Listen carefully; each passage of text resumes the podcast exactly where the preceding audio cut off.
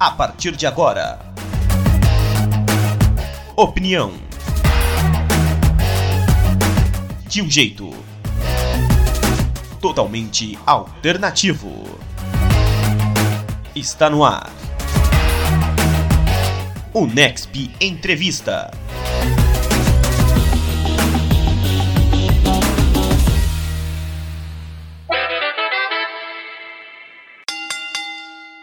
Salve, salve, galera do Next Podcast. Está começando mais uma entrevista aqui nos nossos programas. Hoje, mais que especial, a presença de um dos maiores lutadores da história do wrestling brasileiro. Ele que agora desbrava os Estados Unidos. O V8, o Big Block, César Bononi. Seja muito bem-vindo aqui ao Next Podcast. Eu que agradeço pelo convite, agradeço todo mundo que já está ouvindo, que vai ouvir. Tô honrado de estar por aqui. Espero que a gente tenha uma boa conversa conversa aí. E comigo, um grande fã de luta livre, um dos maiores pesquisadores da luta livre nacional, Louis Aleixo, mais uma vez aí, minha dupla aqui no Next Podcast. Eu agradeço o convite, muito honrado aqui de estar entrevistando essa fera, que é o César Bononi. Então, galera, vamos começar aí, né, suando o ringue. E agora tem já a pergunta pro César, vamos falar um pouquinho da vida pessoal, né, do atleta, que foi a entrada no futebol americano e a experiência com a bola oval, né? César, como é que foi para você é, e quando que aconteceu esse seu interesse e a sua entrada lá atrás no futebol americano? Eu diria que foi mais ou menos em meados de 2004, 2005. Eu sou muito ruim com data, então vai ser bem complicado eu, eu lembrar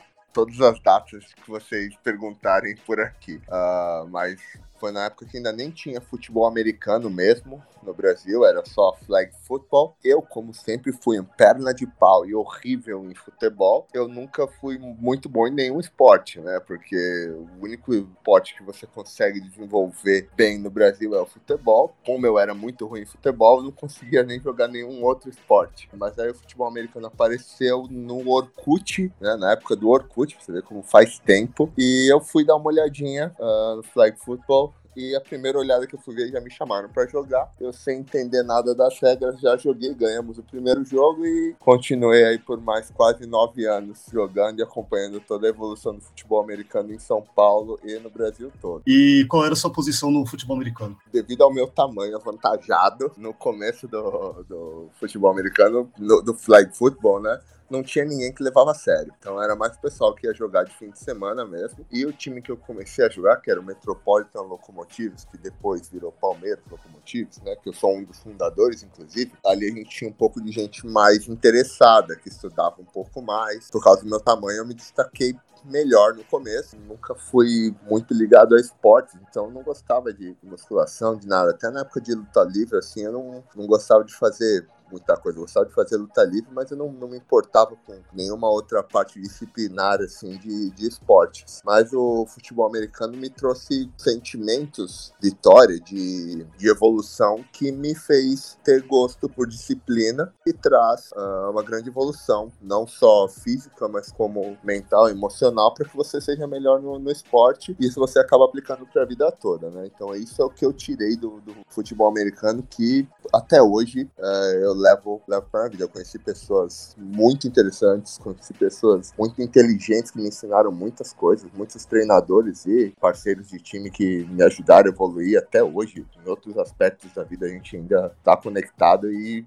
e sempre com a mesma mentalidade. O futebol americano me trouxe essa mentalidade de, de evolução, de disciplina, de sempre estar tá buscando melhorar. Você que passou pelo São Paulo Storm, né? E eu queria saber se alguma experiência que você teve lá dentro do futebol americano te ajudou também quando você começou na luta livre e seu início, né, nesse mundo da luta livre, como começou o sonho, como você começou nesse mundo? Pra falar a verdade, a luta livre veio até antes do futebol americano, né? Eu gosto de luta livre desde que eu sou criança. Eu, meu primeiro acesso à luta livre foi ao Super Cat, que passava na Bandeirante, se eu não me engano. Eu era bem criança, devia ter uns 6, 7 anos de idade. Eu assistia com a minha avó. A gente sempre soube o que, que era e mesmo assim a gente gostava muito. Uh, depois disso comecei a jogar no videogame, né? No Nintendo 64, jogava WCW versus MWO vem. Sempre fui gostando. Um pouco mais pra frente começou a passar WWF na TV. E quando eu tive um pouco de acesso à internet lá pra 99, 2000, eu lembro que eu ficava a noite inteira baixando lutas pra assistir uma luta no dia seguinte. Aí quando eu tinha uns 18 anos, assisti mais ou menos começo de 2004, mais ou menos, eu procurei um lugar para treinar e achei a BWF e fui lá treinar a BWF. Estava treinando e lutando já, fazendo bastante coisa, só que eu decidi parar para me dedicar melhor ao futebol americano. Foi assim que eu conheci a luta livre, permitido que pareça, foi antes do futebol americano. É a minha primeira paixão de verdade foi a luta livre, não o futebol americano. É, no futebol o pessoal falava, ah, ninguém aqui é profissional. E aí davam cinco minutos as pessoas falavam, sai daqui que isso é muito ruim. Não, futebol normal eu, eu apanhava na rua porque é, eu queria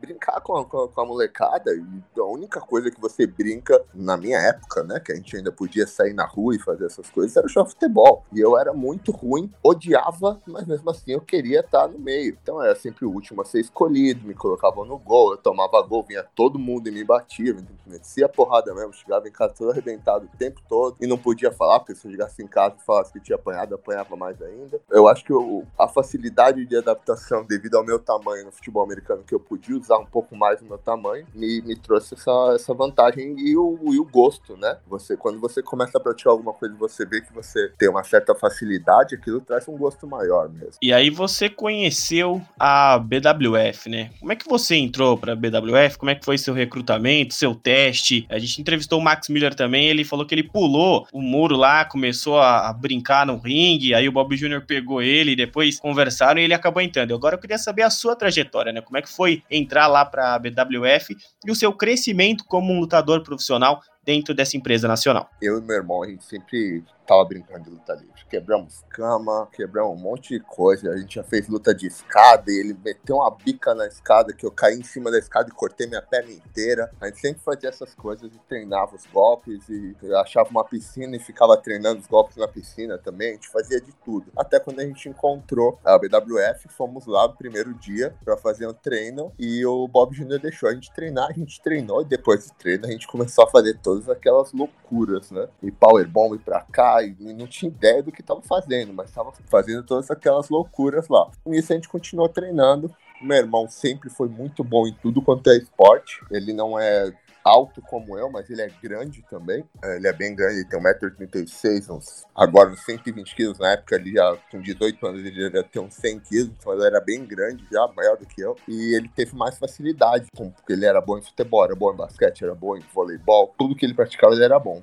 Então ele teve uma grande facilidade na luta livre, tanto que no começo ele teve uma, uma carreira muito melhor do que eu. Ele chegou a lutar com, com Trovão, chegou a lutar com vários lutadores que eu nunca tive a chance de lutar, né? Uh, mas aí veio o futebol americano, ele também parou com a luta livre e algum tempo depois ele foi jogar futebol americano comigo também.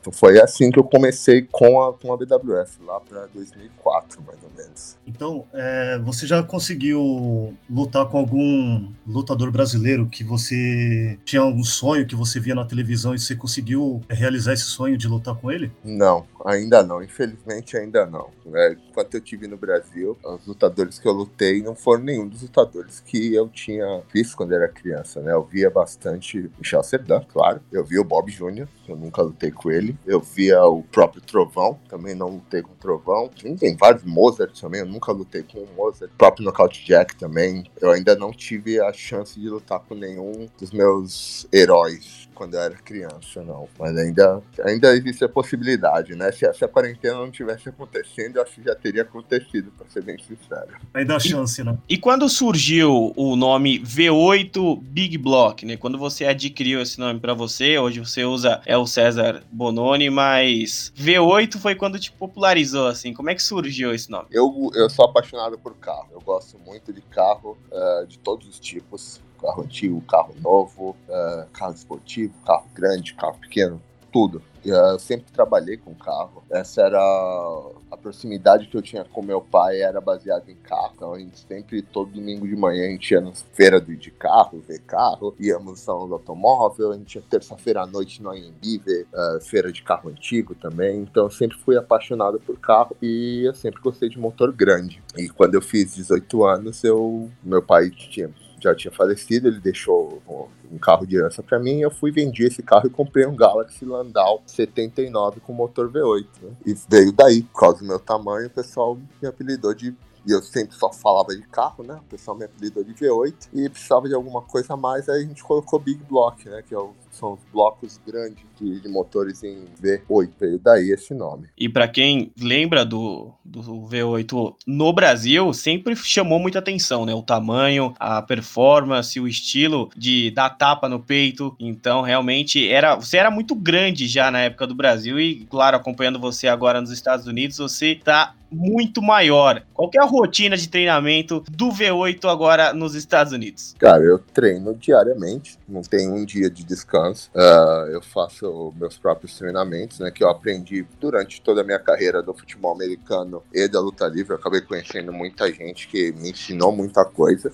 Então hoje eu mesmo faço os meus, meus programas, divido durante a semana para dar, enquanto eu estou descansando meu peito, eu estou treinando minha perna, estou descansando a perna, treino as costas. E por aí vai. Sempre coloco também alguns exercícios complexos aí com alta intensidade para aumentar também a capacidade cardiovascular com exercícios compostos, né? Então, levantamento terra com desenvolvimento militar, com pular corda, várias coisas assim. Uh, mas o que mais me deu tamanho também, na verdade, foi a dieta, né? Que eu aprendi a comer as coisas certas, mantive uma disciplina na, na dieta. Então eu tenho. Na época do futebol americano eu pesava mais do que eu peso hoje, mas definitivamente eu não era tão grande, que eu tinha menos massa muscular, né? Todo esse esses quase 12, 13, 14 anos de carreira aí fazendo a coisa certa dá uma diferença. Apesar da idade, pelo menos eu, tenho, eu tô na melhor forma física que eu já estive em toda a minha carreira. Eu tinha conversado com outros lutadores, né, que são amigos meus, e eles sempre falaram que o, o César V8 ele era muito dedicado. Eu queria saber como ele fazia para conciliar, né, trabalho e treino, né, e a BWF, né, na, na época antes de ir para os Estados Unidos. Eu acho que essa foi a minha maior diferença de destaque para os lutadores.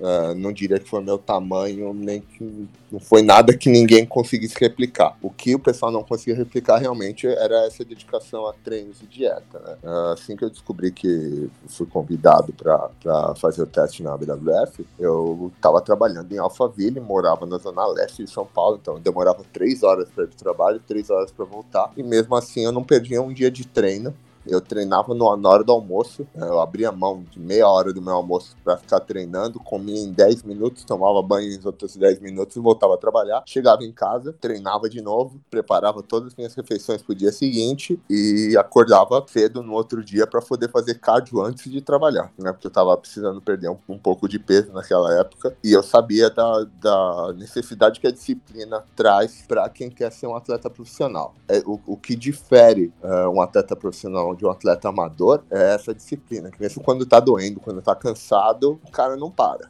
eu tinha na minha cabeça que os atletas profissionais eles eram mais fortes fisicamente, eles eram não tinham lesões, eles têm nada. E é completamente contrário. O atleta profissional ele é mais forte mentalmente, que apesar das, das lesões, apesar das dores, apesar do cansaço, ele nunca para. Essa é a grande diferença. E isso foi algo que eu aprendi no futebol americano, que eu consegui aplicar na luta livre, que eu acredito que é da onde veio o meu destaque. Eu realmente acredito que foi nisso, foi nessa disciplina. E aí da BWF no Brasil Brasil surge o interesse né, da maior companhia de wrestling do mundo, que é a WWE. Como é que surgiu o interesse deles em você, a sua contratação para o NXT e como você foi parar lá dentro? Então, eu ainda estava jogando futebol americano, né? E quase, quase todo ano o Bob Jr. me ligava, me chamando para voltar a treinar e, infelizmente, é algo que não dá para fazer os dois. O futebol americano é muito, ele demanda muito do corpo, assim como a luta livre. Talvez a luta livre demande até um pouco mais. Então, não é algo que, que a gente consegue fazer os dois. E eu sempre decidi né, me dedicar mais pro futebol americano.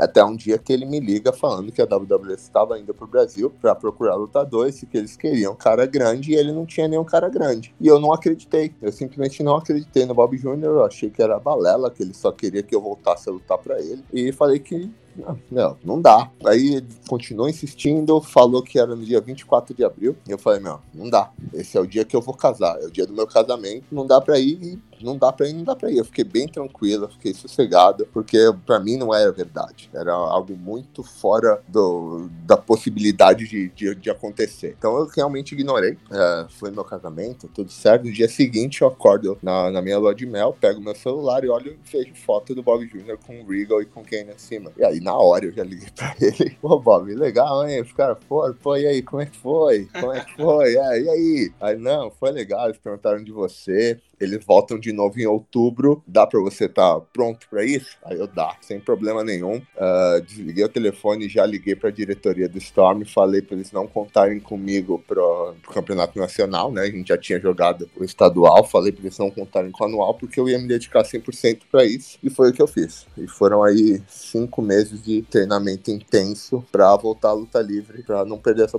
oportunidade. E aí em outubro a gente fez o show, né? O torneio sul-americano. Uh, tive a oportunidade oportunidade de ver Regal e o Kenny acima me, me, assistiram e ali mesmo na hora eles já chegaram para mim, né, já falando de inglês com eles, um inglês bem mais fraco que eu tenho hoje, mas saindo dali o Regal já falou para mim, ó, te vejo em janeiro, então meio que já saí de lá sabendo que ia fazer o tryout. Foi dessa maneira que, que aconteceu tudo a, do convite. É, e tryout é uma coisa que todo lutador brasileiro ele quer fazer, né? Ele quer estar presente e ser convidado, a gente imagina que deve ser magnífico. Mas eu acredito que se você não tivesse ido no casamento, com certeza acho que você ia apanhar mais do que você já apanhou no futebol americano e, e também dentro da luta, né? É, ou então perderia a mulher da minha vida, né? Então eu prefiro, preferi arriscar o meu casamento.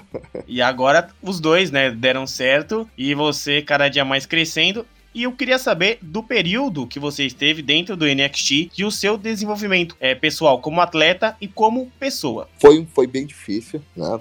Porque eu costumo dizer que tudo na minha vida mudou. A única coisa que não mudou na minha vida foi meu amor por Deus e o amor pela minha esposa. Porque o dinheiro que eu uso mudou, o carro que eu dirigia mudou, uh, o ramo que eu trabalho mudou, a língua que eu falo mudou, a casa que eu moro mudou. Mudou tudo, né? E a gente chegou aqui né, em Orlando basicamente ninguém ajudou a gente. Né? Não tinha na, o, o, próprio Performance Center era muito novo, eles não tinham um sistema para ajudar ninguém que chegasse. Então, basicamente, eles me largaram aqui, ó, se vira.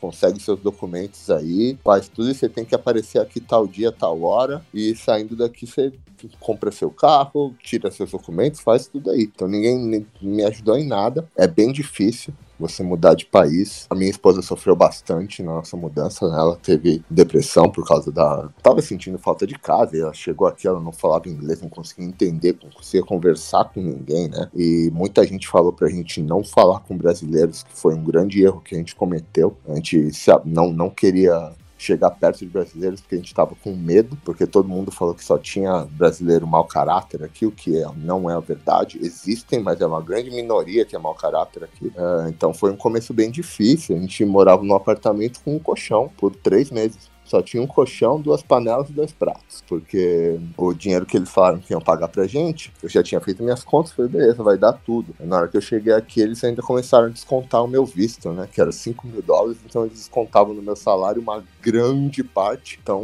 basicamente, dava pra pagar o aluguel, comprar comida e colocar gasolina. Era só isso. A gente não tinha dinheiro para mais nada. Comprei um carro bem, bem vagabundinho, que tava com problema no câmbio. Mas ficamos aqui continuam treinando e uh, ninguém explicou pra gente como que eram as regras no Performance Center também. Tem muitas regras, muitas regras, e eu aprendi elas do, jeito mais difícil, né, que foram quebrando as regras e tomando esculacho de tudo quanto era lado, esculacho em inglês, que eu ainda nem conseguia dizer que eu não estava entendendo o que eles estavam falando, uh, mas foi, foi um desenvolvimento, foi um desenvolvimento, né, uma cultura muito diferente da brasileira, mas aprendi, conquistei as, as pessoas, uh, consegui mudar perspectiva que as pessoas tinham de mim, porque realmente se as pessoas estavam pensando alguma coisa de mim que eu não era, era porque eu estava mostrando alguma coisa diferente para elas. Então, depois de uns dois anos, melhorou. Depois de dois anos começou a ficar melhor, comecei a entender melhor o sistema de treinamento, comecei a entender melhor o que era luta livre, que eu tinha uma visão totalmente diferente do que é. Eu achava que eu conhecia alguma coisa, eu não conhecia nada de luta livre. E chegando aqui não tem como eu não aprender, né? Simplesmente no Performance Center tem os melhores treinadores aí da, da história da luta livre, né? Os melhores lutadores estão lá como treinadores hoje. Eu tive a chance de, de aprender com não só os treinadores de lá, mas os próprios lutadores da, da própria WWE que vira e mexe apareciam lá, né? Então tive chance de falar com John Cena, Randy Orton, Undertaker, Kane, todos esses caras aí que. Tinha, tinha hora que eu tava no PC, eu via eles assim e falava, não, não é possível tá acontecendo na minha vida. Que eu tô tendo acesso a esses caras. E estou no meio deles, né? Foi, foi uma experiência difícil, mas que valeu muito a pena. Uh, não tenho dúvida que se eu tivesse que passar por isso, eu passaria novamente, porque foi um desenvolvimento pessoal e profissional muito grande. Muito grande mesmo. Então, é, e nesses dois anos assim de dificuldade, passou na sua cabeça de desistir ou não? E qual era o, o, o seu foco que fazia você não desistir, né? Não, cara, não passou na minha cabeça de desistir. Incrível que pareça, não passou. Uh, eu acredito muito em Deus e antes de vir para cá, minha maior oração era: se não for isso que Deus tem para minha vida, eu não quero. Então fecha a porta. E o processo para vir para cá foi um processo muito demorado. Tiveram muitas portas que podiam ser fechadas tranquilamente. E eu sempre tinha essa oração, ó, se não for para eu ir, que não me leva, senhor. Me deixa aqui, eu faço outra coisa. Eu só, só quero ir se for da, da, da, vontade de Deus. E então eu tinha essa certeza, apesar das dificuldades, eu tinha essa certeza. Em nenhum momento assim eu quis voltar. Eu gosto muito de morar aqui nos Estados Unidos. É, eu, eu me sinto mais em casa morando aqui do que no Brasil. Às vezes que eu fui pro Brasil, eu já não me sinto mais em casa. Eu já tô acostumado com tudo, como tudo funciona aqui, sabe? Então não, não uhum. tive essa essa, esse pensamento de voltar e desistir, isso é, um, é algo que eu nunca tive. Eu tive, para falar a verdade, eu tive no fim do ano passado. No fim do ano passado eu cheguei a quase desistir, mas antes disso Nunca. Boa. E também, é, assim, eu já te acompanho há algum tempo, já te vi na, na, época do Anime Friends, da virada cultural, e você teve uma evolução excelente, assim. Você percebeu a sua fluidez, é, a diferença de quando você chegou para aí, quando você era? Você percebeu essa diferença, assim, de, de golpes, que você já tá, tá bem mais fluido, né? Os, os golpes e tal. Você percebeu essa mudança? Claro, percebi demais, né? Também não tem como não melhorar querendo ou não, foram quatro anos e meio de treino, treinando todo dia, em média aí seis horas por dia. Então, se for colocar em horas quanto, quanto eu treinei aí, eu acho que já passou de umas 10, 15 mil horas. Você só é realmente bom em alguma coisa se você pratica ela por mais de 10 mil horas. Uh, então, eu pratiquei mais de 10 mil horas. Não acho que ainda sou um bom lutador, acho que ainda tenho muito a melhorar. Ainda treino hoje em dia, tá? Hoje, não, não muito hoje em dia, por causa da, da da situação atual de saúde da minha esposa, mas até antes disso eu estava treinando todo dia, quatro horas por dia também. Uh, e pretendo voltar a treinar assim que possível, porque eu acredito que sempre tem espaço para melhorar, né? There's always room for improvement. Isso é o que eu aprendi com um treinador de futebol americano meu, que chegou um momento que ele parou de me elogiar. E eu cheguei para ele aí, não, não tô mandando bem? E eu tava mandando bem, eu tava jogando muito bem. Mas eu precisava de um, de um incentivo. E ele chegou para mim, virou e só falou em inglês.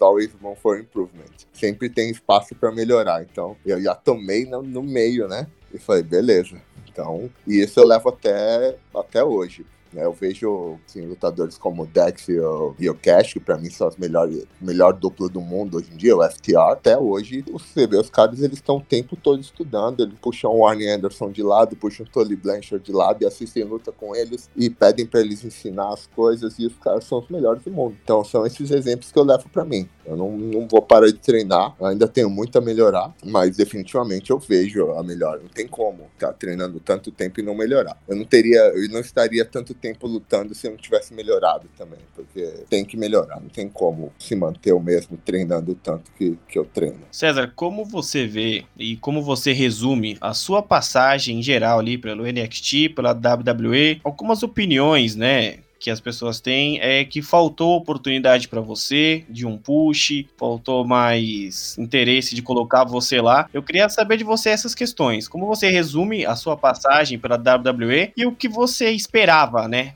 ter feito ali quando você estava perto de atingir o ápice? Como eu já falei, é uma escola né? O Performance Central é uma escola, mas também é um programa. O NXT é um programa. Quando eu cheguei lá, ele já não era mais um programa de desenvolvimento. Então a gente não tinha chance de desenvolver, porque o, eles não podiam mais arriscar uh, errar com o personagem. Assim que eu cheguei, eles começaram já a trazer outros lutadores que já tinham nome e polir eles para a televisão. Então, basicamente, eles já estavam chamando pessoas que eram já desenvolvidas e simplesmente dando uma polida e colocando na televisão. Então, é, é, é, um programa de desenvolvimento que não funciona como desenvolvimento, porque apesar de ter os shows semanais, uh, tudo que a gente aprendia, a gente não podia muito colocar em prática, né? Porque na, lá na WWE você aprende como, não como ser um lutador, você aprende como ser uma estrela. Tem duas diferenças, tem muita diferença. Uh, Jim Malenko, por exemplo, era um ótimo lutador. Uh, nós que gostamos, nós conseguimos ver o, a, a, qualidade que ele tinha, mas ele nunca chegou a ser uma estrela. Ele nunca chegou a ser um, um grande nome. Um, um, Hulk Hogan, por exemplo, que tecnicamente não chega nem aos pés de Malenko, mas ele era uma estrela. Porém, a gente, como eu já disse anteriormente, a gente não conseguia conseguia colocar os nossos conhecimentos de, de ser como estrela, de, na luta, de se portar como estrela, porque a gente estava lutando contra outras estrelas que a gente tinha que fazer eles parecerem estrelas. E não tem espaço para todo mundo. Então, de todos esses anos lutando lá, é, eu sempre tive que colocar outras pessoas over. Eu sempre tive que. Tudo que eu aprendia que, que eu queria fazer por mim, eu tinha que fazer pelos outros, porque tem essas regras, né? É, eles, eles até falam que eles chamam de TV equity. Então, quem está na televisão é mais forte e tem que parecer mais forte na luta. Quem não está na televisão é mais fraco. E quanto mais lutas você vai fazendo e você vai perdendo e sendo fraco, o público já não quer mais assistir você. E como essa era a posição que a gente tinha lá, e muitas pessoas ainda têm lá no Performance Center, uh, fica difícil de você conseguir seguir alguma coisa, a não ser que eles decidam do nada fazer de você uma estrela. Aí você consegue aplicar tudo que você aprendeu. Mas eles também, mesmo quem consegue aplicar isso sem a aprovação deles e o público começa a gostar, eles dão um jeito de cortar. Eles têm muito controle sobre isso. Né? Então, a minha maior dificuldade foi essa, de como aceitar isso e seguir isso que era o que eu fazia, eu seguia o que me falavam para fazer, mas isso me levou até o, o, lugar que me levou. Eu não consegui desenvolver, não consegui desenvolver muito, até porque são diversos fatores. São mais de 150 lutadores que tem lá, um espaço de um roster de 20 e poucos. É, e caras que já tem nome, que já tem história. É, é, é complicado desenvolver na NXT, não é, não é algo fácil. Não vou dizer que não é possível, porque teve pessoas que fizeram, eu não consegui fazer. Eu dei o meu melhor, mas eu não consegui, não consegui desenvolver lá. É, é, são muitos aspectos bem pequenos que vai ficar difícil de eu listar todos e talvez vocês não entendam o que eu acabei de falar. Mas é para quem tá de fora é bem complicado de entender. A minha esposa não entende, ela estava quase dentro e ela não consegue entender. É, a gente imagina como deve ser lá dentro, mas nunca vai ter a certeza de como é, e só quem vive vai saber o que aconteceu, é o dia a dia lá dentro, né? É uma companhia muito grande e tem que dar atenção para todo mundo. E ficou algum ressentimento, é, alguma, alguma sensação de, poxa, eu, eu poderia ter chegado? De jeito nenhum. Eu não tenho nenhum ressentimento. Eu acho que eu estou exatamente onde eu deveria estar. Uh, eu aprendi demais, conheci pessoas maravilhosas que eu converso até hoje, tenho um relacionamento até hoje. Uh, eu sei que eu saí com portas abertas, não sei qual que é o futuro, o que, que Deus tem reservado para mim. Também não sei se eu quero voltar, para ser bem sincero, mas ninguém sabe o futuro, né? Ninguém sabe o que pode acontecer para frente, desenvolvimento uh, em toda a América do Sul, América Latina aí pode acontecer, tem muitas coisas que podem acontecer, mas eu não tenho nenhum ressentimento não. Sei que o trabalho que eu fiz foi um trabalho pesado, eu respeitei todo mundo, nunca, tive problema com ninguém. Eu acho que essa é a minha maior, minha maior tranquilidade é essa, que nunca tive problema com ninguém, nunca machuquei ninguém. Nesse, nesse aspecto eu tô bem tranquilo, não tenho nenhum ressentimento. E o impressionante assim é que eu não sabia se era verdade, ele falou que era, que mesmo que a crowd ou as pessoas que estão assistindo gostar de você, se, se os caras não quiser, você não sobe, né? Então isso é real, né? Acontece. Tipo assim, você chegou a perceber isso, né? Que tipo, a galera tava gostando de você e, e deram essa freada, né? É... Não, na verdade de mim não. Na verdade, não? comigo não chegou a acontecer. Eu nunca cheguei a ficar over. Pra, pra ser ah. bem sincero, eu nunca cheguei a ficar over com o público da, da NXT. É um público difícil, porque eles vão lá pra ver quem tá na televisão. Se você não tá na televisão, eles não estão nem aí pra você. É um público bem difícil de conseguir reação. Mas tiveram várias lutas que eu consegui reação sim. Mas dizer que eu cheguei a ficar over, não. Comigo não aconteceu isso. Eu não consegui desenvolver, não consegui ficar over. Uh, mas eu vi outras pessoas que estavam ficando over e simplesmente mandaram mudar de personagem. Comigo teve coisas que eu estava fazendo e estava ficando. As pessoas, tipo, tocava minha música, as pessoas já começavam a fazer alguma coisa e eles mandaram eu parar. Aconteceu, mas não, não foi algo assim como eu já vi outras pessoas que estavam implorando pro cara aparecer e simplesmente tiraram a luta do cara no dia. E agora, né, nesse, no momento que estamos gravando esse podcast, você tem feito aparições na All Elite Wrestling, uma nova empresa que está tentando aí se consolidar como a maior no futuro, isso pode ainda acontecer. E você tá tendo um grande destaque lá. A gente acompanha aqui no Space no Brasil, a gente tem que estar tá assistindo. E como é que você foi parar na AEW? Como é que foi, assim, é um convite para você lutar? Você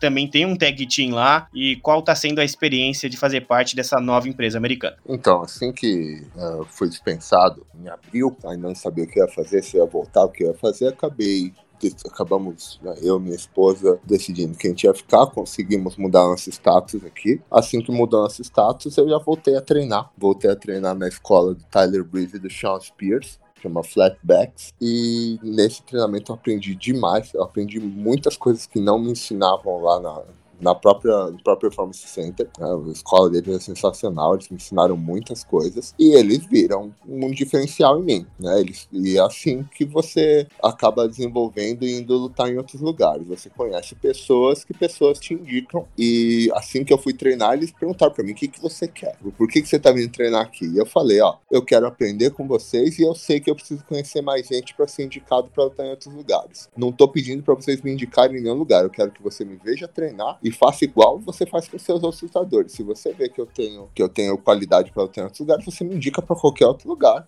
se você acreditar que eu tenho isso. E foi o que aconteceu. Comecei a treinar lá como iniciante, tá? Não tinha gente que não sabia nem fazer rolamento na sala, era uma sala bem iniciante. E eu fui treinar como iniciante, começar do zero mesmo. No meio do, do curso, o curso era de oito semanas, acho que foi na quarta semana, eles já viram um diferencial em mim. E eu lembro que eles estavam discutindo, tipo, vendo, e aí, será que a gente indica ele pra cá, pra lá, pra lá, pra cá? E esse cara, não, esse, ele é outro nível. E me indicaram pra, pra EW. E aí entraram em contato comigo, eu fui lá, eu ainda não tinha visto de trabalho, eu fui lá, conheci todo mundo, foi uma experiência bem legal, bem diferente da WWE, é um ambiente totalmente diferente, bem mais relaxado. E o Tony Khan quis me ver lutar, só que eu não podia lutar, né? Então eles esperaram acabar todo o show, desligaram as câmeras e isso já era quase duas da manhã. E o Tony Khan pediu para fazer uma luta de cinco minutos. E com isso eles continuaram me chamando. Chegou até um momento aí no fim do ano passado em que eu tava desesperado, dívidas, atolado em dívidas, dependendo de um, de um contrato mesmo, né? Porque as índices aqui não estão funcionando. E eles chegaram e falaram para mim que não, não tinha lugar no roster para mim. E aí foi a, uma hora assim que eu já fiquei meio desesperado. Meu filho quase nascendo. Uh, e eu falei, meu, não sei se vai dar para mim, não. Acho que vou ter que. Porque não dá para ficar esperando e ficar vindo uma vez a cada duas semanas lá e ganhando, ganhando um pouquinho de dinheiro que não vai ser o suficiente nem para eu pagar meu aluguel. Eu vou ter que fazer outra coisa. Não vai dar, não.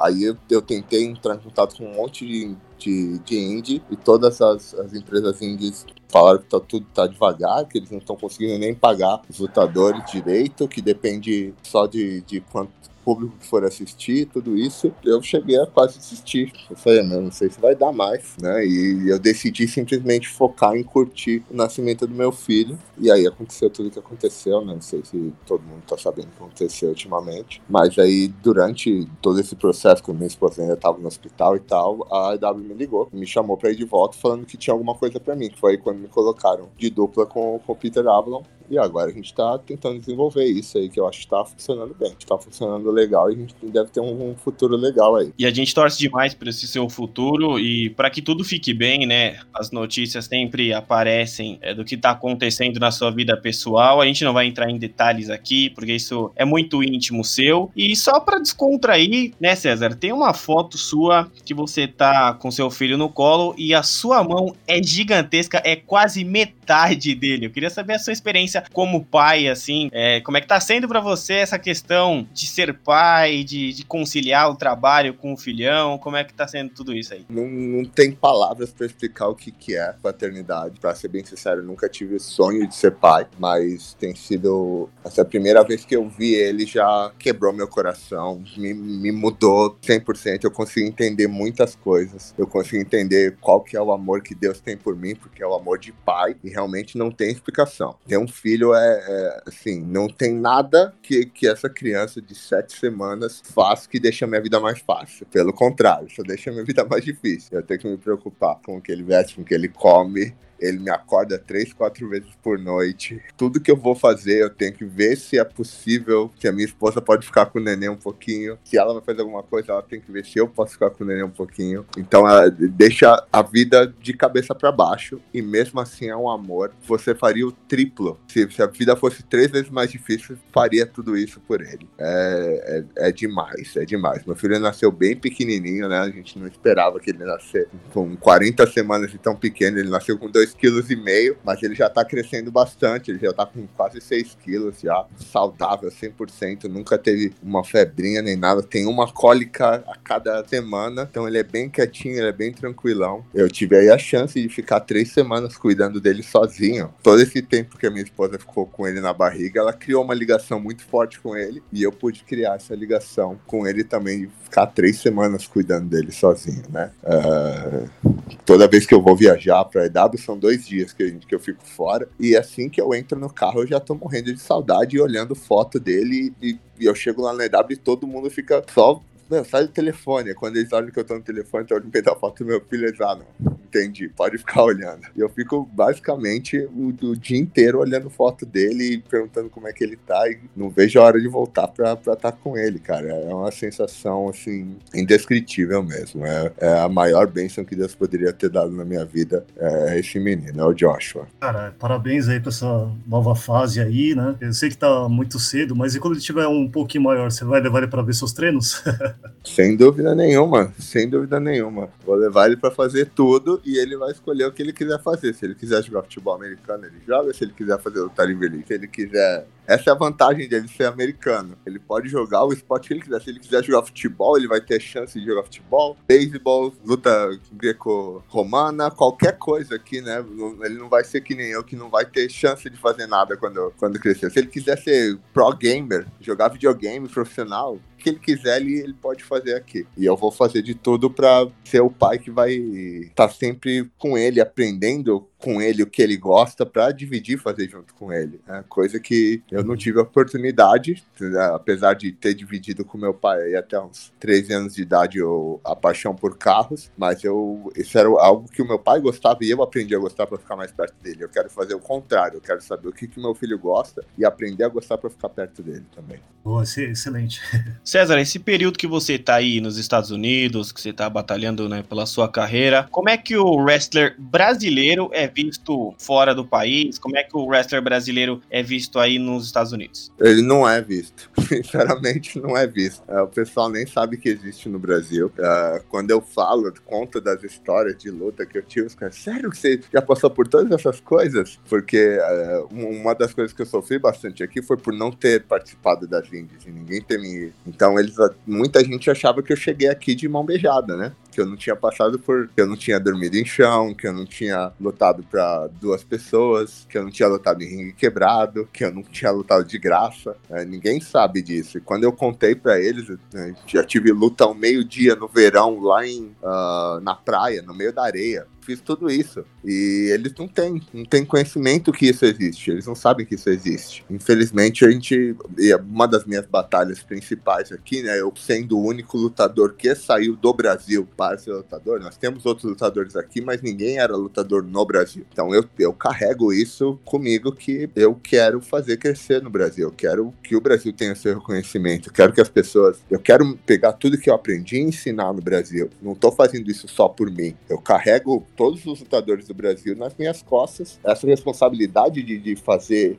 eles melhorarem e fazer eles ser conhecidos. Eu sei que eu, sem, estando aqui nos Estados Unidos, eu tenho essa responsabilidade. E é algo que eu batalho todo dia. Todo dia, onde quer que eu esteja, eu sempre vou batalhar para fazer melhorar aí no Brasil e gerar mais oportunidades para quem luta no Brasil. E como é que você vê aqui o Pro Wrestling Nacional, você que passou por aqui, você que começou aqui e foi importado para fora, a importância e o desenvolvimento, né, dos caminhos que a luta livre no Brasil está tomando? Cara, a luta livre do Brasil, desde que eu saí, melhorou muito, melhorou demais, mas tem um aspecto da luta livre que o Bob Jr. me falava muito e eu ignorava, que é o de contar história a luta livre é uma história. Não é sobre golpes, não é sobre nada. Uh, e tem muitas vezes que eu assisto lutas brasileiras que eu não consigo nem terminar de assistir porque eu não consigo entender, eu não consigo ver uma história sendo contada na luta. Eu vejo movimentos maravilhosos. Os lutadores do Brasil são 10 vezes mais atléticos do que eu, fazem movimentos muito mais bonitos, mas assim, tem vezes que eu não consigo nem digerir, eu não consigo entender o que eles estão querendo contar. E isso era algo que o Bob sempre falava para mim e eu ignorava. Então, tem gente no Brasil que sabe o que, que é a luta livre de verdade. Na minha prepotência, eu, quando eu estava no Brasil, eu achava que eu sabia o que, que é. Eu achava que isso era antigo. Ah, isso é antigo. Eu, eu não entendia como o Bob Jr. e o Cardoso, que é gordo igual uma bola, fazia uma luta e o público inteiro ia à loucura. E eu ia lá com o meu irmão e a gente era powerbomb, show era tudo pra qualquer lado e ninguém reagia. Eu não entendia isso. E hoje eu entendo, eles contavam uma história.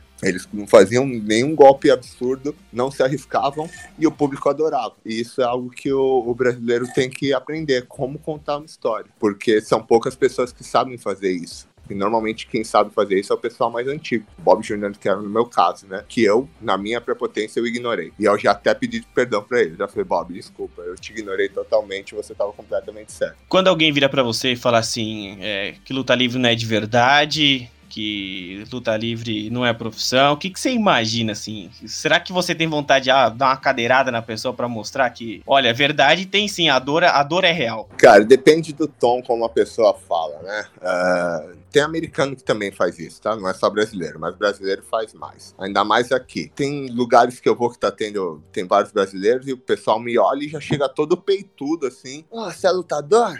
Aí eu, eu já sei o que, que vai. Já, eu já tô ligado qual que vai ser. Quando o cara chega peitudo, eu falo, ih, não, não vê. O cara vai falar que conhece o jacaré, ou conhece o, o Belfort e não dá outro. Cara, né? Eu conheço o Belfort, que eu falei, ah, não, eu, eu, eu, eu já corto, eu já corto. Não, a minha, minha luta é outra, a minha luta é de mentira. Eu já falo na cara, já, porque eu sei que o cara não tem a capacidade de entender e nem quer entender. O cara quer chegar peitudo mesmo pra um cara que é mais alto, que é grande e quer meter a mala no cara. E eu falo, não, não, a minha, eu não conheço o Jacaré, não conheço o Belfort, a minha luta é de mentira, aquela televisão lá. Ah, o cara, ah, quero, quero, quero já... de mentira. Eu falei, é, é, de mentira, isso, tudo de mentira, essa aí é a minha. Ah, mas você faz isso de verdade? Faço, faço. Mas é de mentira, é, é de mentira mentira. Eu, eu, nem dou papo. Eu não dou papo mais. Agora, se o cara chega, oh, mas des desculpa, me, me, explica, não, não entendo. Mas aquilo é de verdade? Aí eu explico, aí eu gasto meu tempo. Porque eu, o cara tá chegando na humildade, ele não entende, ele quer entender. Mesmo se ele não gostar, mas ele quer entender. Aí eu explico que é como se fosse uma novela, que a gente tem programas semanais, onde a gente conta uma história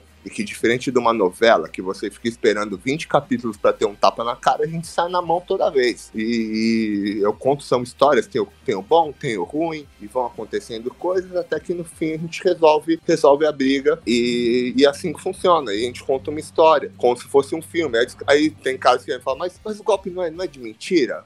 Como, como que as pessoas gostam? Aí eu já uso aquela. Quando você vai assistir o filme do Super-Homem, Super-Homem voa, solta raio pelo olho, isso é verdade? Aí disse, não, é, mas você não gosta? Quando, quando foi assistir o Thanos lá, que o Thanos foi instalar o dedo lá e o, o Iron Man instalou, ele não, eu lembro no cinema, todo mundo levantou e gritou, e você tá ali assistindo um filme que os caras, ali é, é CGI, é computação gráfica, não é nem os atores de verdade, os caras demoraram quantos sets, quantas uh, takes para fazer, a gente faz a mesma coisa, só que ao vivo. Aí, aí o pessoal entende. Aí o pessoal fala, ah, tá, agora eu entendi. Agora eu já tô vendo com outros olhos, entendeu? Uh, depende muito do, do, de como que o cara faz a abordagem. Se ele, o cara vier abordar peitudo, eu já nem, nem dou papo. Eu já falo que é de mentira e corto mesmo. E você acha, por, por exemplo, né? O wrestling americano, ele tem bastante história tal. O, o daqui, ele tá tendo agora. É, aqui ele passou muito dos anos 70, que era de verdade, né? Você acha que é por isso que não deu certo? E não tá na mídia, mídia, não, não é um esporte popular aqui no Brasil. Você acha que é por causa disso? São vários vários fatores, na verdade, né? E na verdade a luta livre ela ficou forte até os anos 90. Eu lembro de assistir na televisão nos anos 90. Uh, o grande problema que aconteceu foi aí nos anos 90, pelos meus conhecimentos, as pessoas que estavam envolvidas que me contaram foram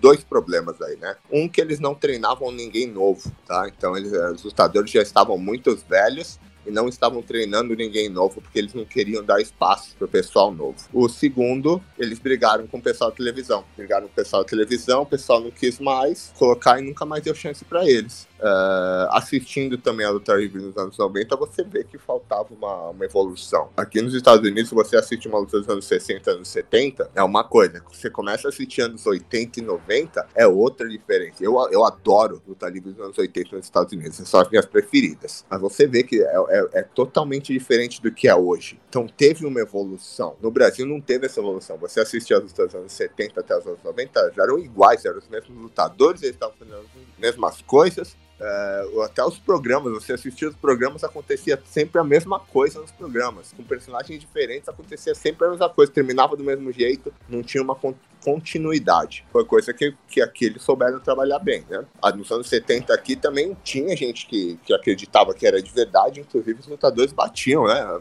nos outros aí para provar que era de verdade. A gente tem essa, esse estigma aqui no Brasil perdeu só porque eles não quiseram assumir que era, que era verdade. Isso é, um, é alguma coisa no meio, assim, mas tem, mais outras coisas envolvidas. César, você acredita que a luta livre brasileira ela pode chegar longe, assim, pode ir pro Japão, pro, pro torneio sul-americano, que os nomes brasileiros, eles batem de frente, assim, eles têm condições de bater de frente com os nomes que estão até começando aí, né, para os dois começarem juntos? Eu acredito, sim. Eu acho que eu acredito, e como, como eu já disse anteriormente, esse é o meu, um dos meus objetivos, é fazer a luta livre no Brasil crescer. Uh, mas ainda precisa, precisa melhorar alguns outros aspectos. Aprender a contar uma história e tal. Como eu disse, a, aspecto atlético, os dois brasileiros são muito melhores do que eu. Mas tem outras coisas que, que eles vão precisar aprender, que provavelmente se eles tiverem oportunidade de lutar em outros lugares, eles vão aprender, tá? Assim, a minha perspectiva de luta, eu aprendi com os melhores, querendo ou não. Então,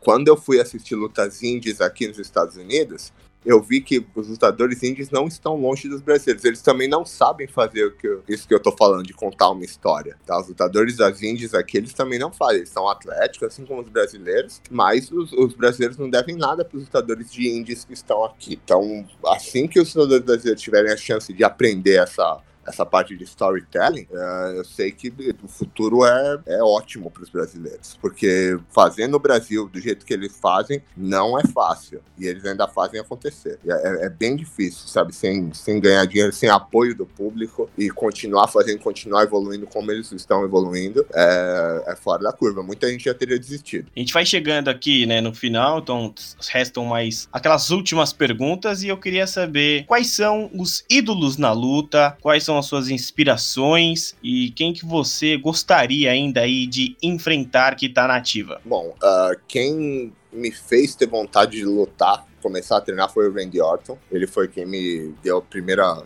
assim, lutador que eu vi que eu falei, opa, acho que dá para mim, acho que dá para lutar foi o Randy Orton. Mas aí tem outros nomes que assim que eu fui conhecendo enquanto eu estava aqui, né? Tinha outros que eu já já conhecia e acabei conhecendo mais, por exemplo, Razor Ramon, Scott Hall, é uma das minhas maiores inspirações, né? adoro o estilo de luta dele, adoro o personagem dele, acho muito diferente. Eu gosto muito do Arnie Anderson, Tully Blanchard, gosto muito do Ric Flair, gosto demais do Rick Rude. Rick Rude eu acho assim, as, uh, eh, Mr. Perfect também. Uh, são caras assim que se eu fosse um pouco menor eu teria o estilo de luta deles, que eu adoro o jeito que eles vendem. Só que eu sou muito grande para vender desse jeito. Agora, caras que eu ainda quero lutar que está nativa, uh, Kenny Omega, John Moxley, uh, Lance Archer, uh, Sean Spears.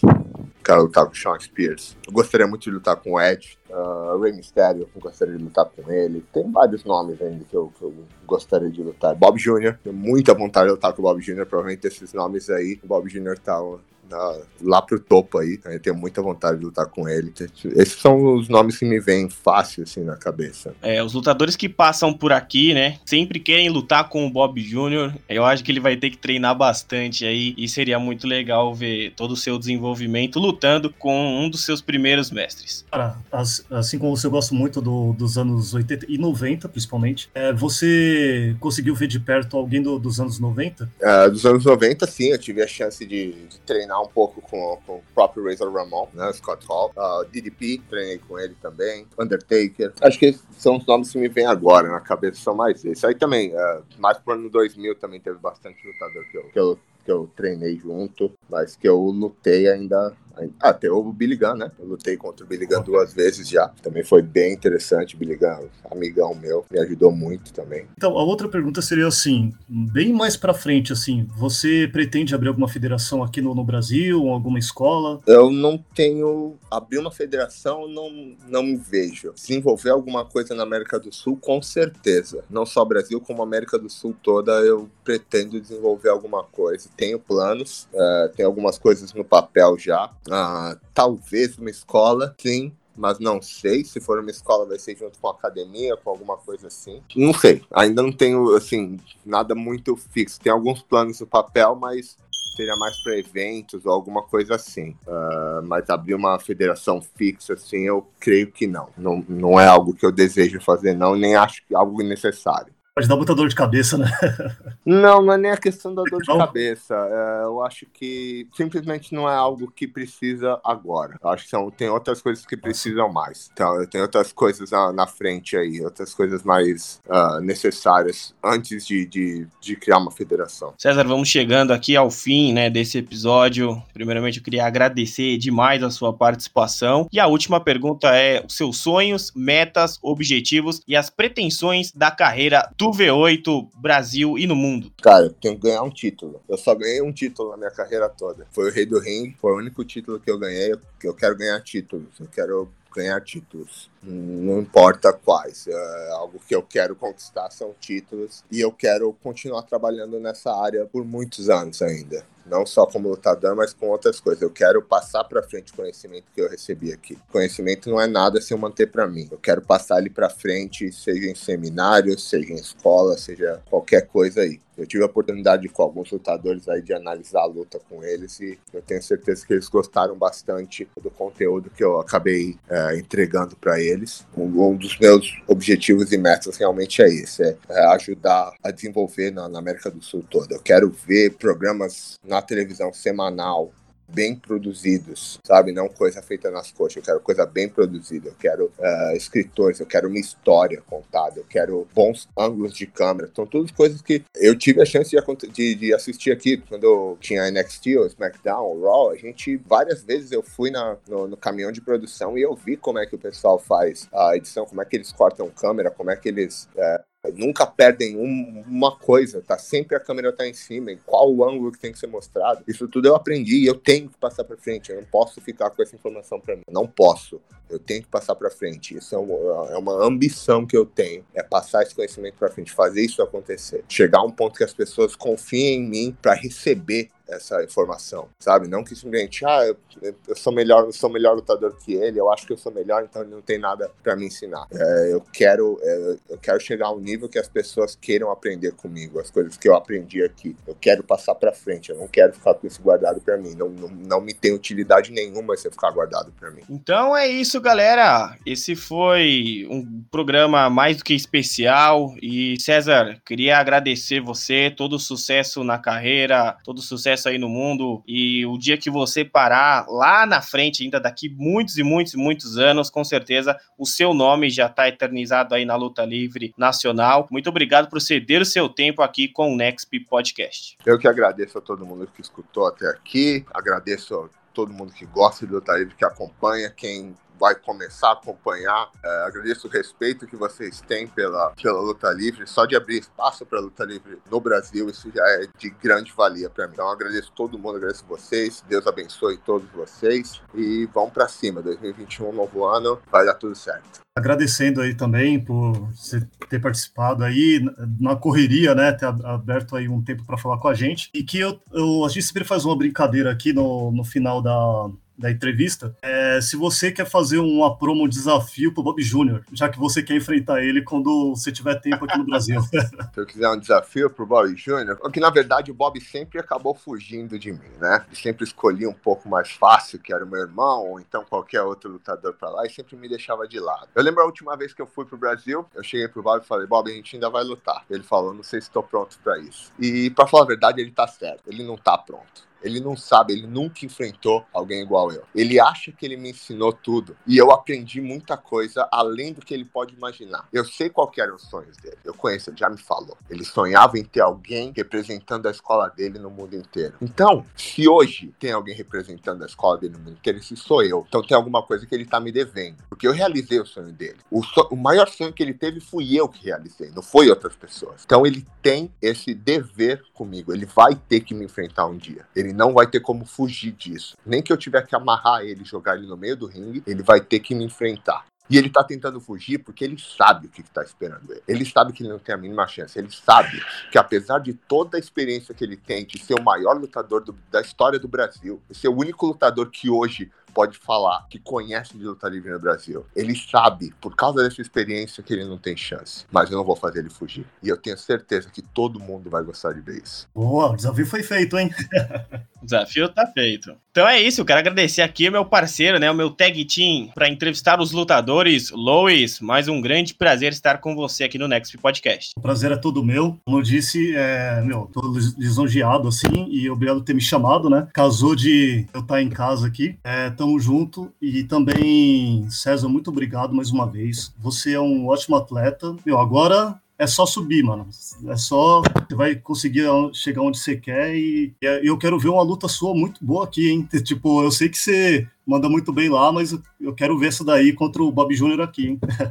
Aí, vai acontecer. Então, galera que acompanha o NextP Podcast, muito obrigado. Eu sou Klaus Simões essa foi mais uma entrevista sensacional com um convidado incrível. César Bononi, o V8, Big Block, um dos primeiros brasileiros a chegar ao ápice da luta livre mundial e a gente torce muito pelo sucesso dele. Se você quiser entrar em contato com o NextP é simples, é só mandar um e-mail para o podcast nextpbr, é o nosso e-mail, ou entrar em contato lá no Instagram, nextpbr, pode mandar sua mensagem, confira também as nossas publicações e os outros episódios aqui do Nextp Podcast. Hein? O nosso site oficial é o nextpbr.com, onde você encontra todas as informações de cultura pop, entretenimento e mundo geek. O Nextp Podcast vai ficando por aqui. Um abraço a todos. Ao suar do ringue, a luta terminou por hoje.